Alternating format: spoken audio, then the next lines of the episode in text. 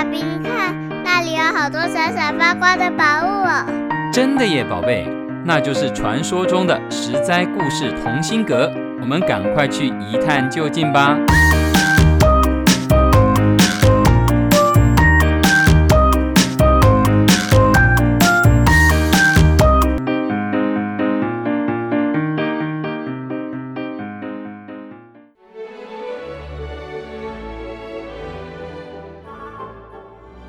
各位亲爱的大朋友、小朋友，你们好！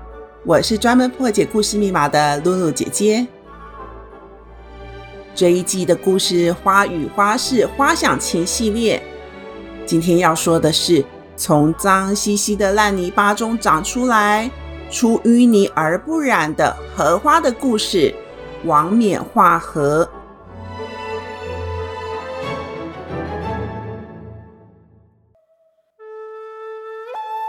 王冕是中国元朝末年的一个小朋友，他七岁的时候，爸爸就过世了。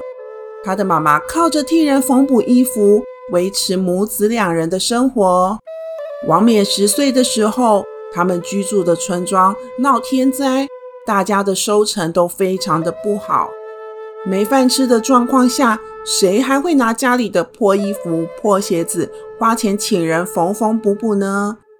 王冕的妈妈实在是没有办法了，她只好对王冕说：“孩子啊，我一个寡妇，没有什么本事，只能靠做针线活维系咱们俩的生活，让你能够上学堂读书。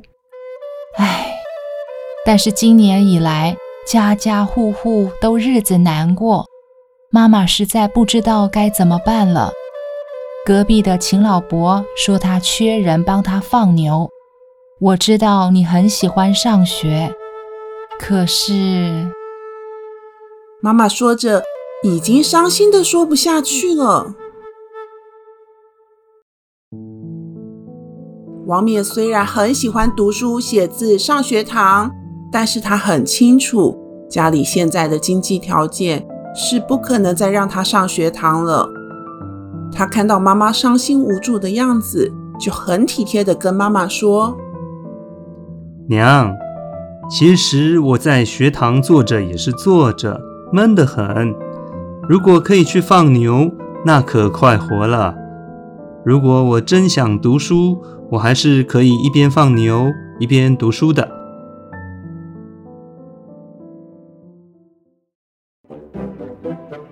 从第二天开始。每天王冕呐，一大清早就去隔壁的秦老伯家牵牛，赶着这头大水牛去七毛湖边吃草。到了黄昏，再赶牛回家。日复一日，七毛湖畔绿草如茵，湖畔的柳树摇曳生姿，许多人家都会把牛羊赶到这里来吃草。大大小小各种年纪的牧童啊，就聚在这里放牛放羊，午睡聊天游玩。可是王冕年纪虽小，但是啊，他却不贪玩。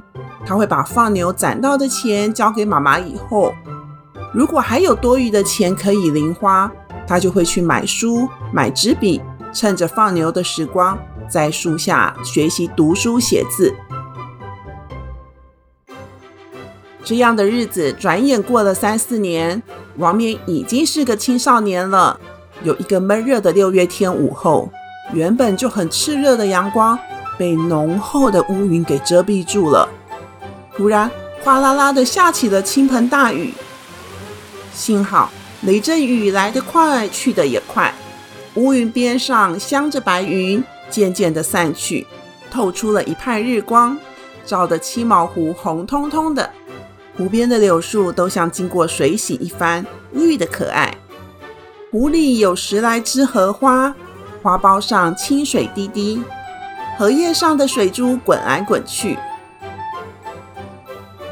王冕看了一会儿，他心里想啊，古人说人在画图中，其实真的不错。可惜啊，我这里没有一个画工能够把荷花给画下来。看那湖中的荷花在风中轻轻摇摆，荷叶上的水珠滚来滚去，像小珍珠一样，实在是太好看了。王冕心里就想：天下没有学不会的事，我也来画画看。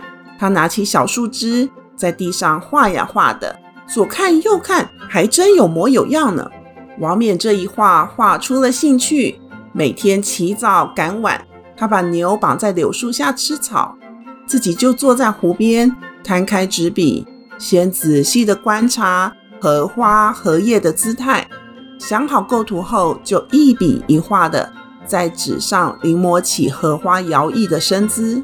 他全心投入画画，丝毫不觉得太阳好晒，或者是蚊子好多。一开始啊，其他的牧童会聚在他的身边看他画画，嘲笑他。可是王冕才不管他们呢，他依然很专注的在纸上勾勒荷花的样态。勾勒好了，再慢慢的上色。他的图里有代表了现在的盛开的花，有象征着未来的花苞。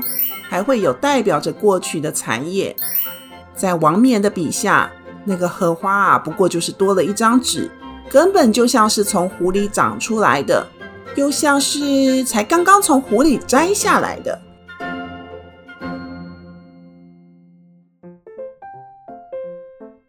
渐渐的，王冕的画作越来越多人知道了，陆续有人呐、拿钱来跟他买画，一传十，十传百。越来越多人争相来买王冕的画，王冕就靠着画画改善了家庭的经济状况，他就不再需要去放牛了，每天可以读书、画画，做自己喜欢的事，还能够奉养母亲。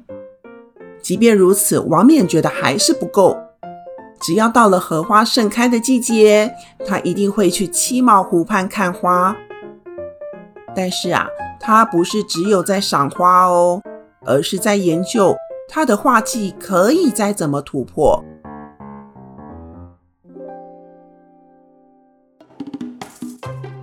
有一天，他突然想到了，他本来画画都是先画线条，用墨线勾勒出荷花的外形，然后再填上色彩。